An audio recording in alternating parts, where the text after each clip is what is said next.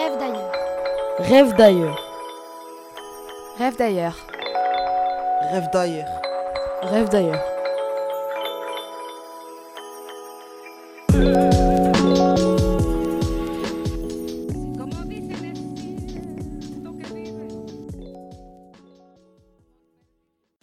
Bonjour à toutes et à tous, chères auditrices, chers auditeurs. Aujourd'hui dans l'émission Rêve d'ailleurs, je vais prendre quelques minutes pour vous faire voyager à la découverte de la ville d'El Jadida pour un voyage plein de vie et de souvenirs. J'ai passé mon enfance à El Jadida, ville où les odeurs exotiques vous enivrent en été et où le bruit de la pluie fine vous berce en hiver. Grandir à El Jadida n'est pas un hasard. D'où que l'on vienne, El Jadida est familière. Nous sommes tous les bienvenus à El Jadida. Pourtant, à une heure et demie de Casablanca, les deux villes s'opposent. Dans la ville blanche, le temps manque, les gens se bousculent et subissent l'angoisse du quotidien. À El Jadida, seule l'insouciance des beaux étés règne. Nous sommes tous libres à El Jadida. Dans une ville où les vieilles mœurs côtoient tous les jours la nouvelle génération et où les forteresses siègent près des bâtiments les plus modernes. El Jadida ne ressemble à aucune autre. C'est pour cela que j'aime cette ville, ma ville, elle est belle pour son humanisme, pour sa culture et pour la passion qu'elle dégage. El Jadida m'a fait grandir. Elle me rappelle tous mes souvenirs et tous mes espoirs, comme les balades le long des petits murets pour accéder à la plage de sable fin. Lorsque je suis face à sa mère, les cheveux au vent, je me sens libre. Je vois dans le goudron quadrillé, la première fois que j'ai fait du vélo, mon casque, mes genouillères et mes pleurs.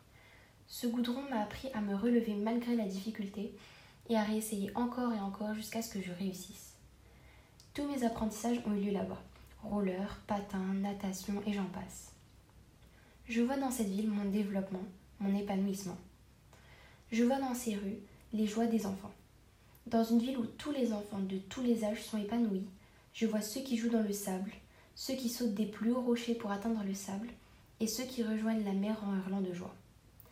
Je vois aussi mes souvenirs dans son architecture, mon premier salon du livre, mon premier salon du cheval, mes premières fêtes. Mes souvenirs se trouvent aussi près de la maison familiale, qui chaque année accueillait la famille de mon père et celle de ma mère pendant deux semaines.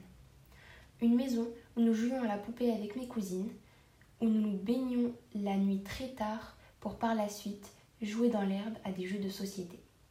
J'aime El Jadida pour tous les souvenirs que j'ai là-bas, pour les sentiments que je ressens, pour la bonté des personnes qui y vivent, pour tous les moments de vie que j'y ai vécu et que j'espère je continuerai de vivre.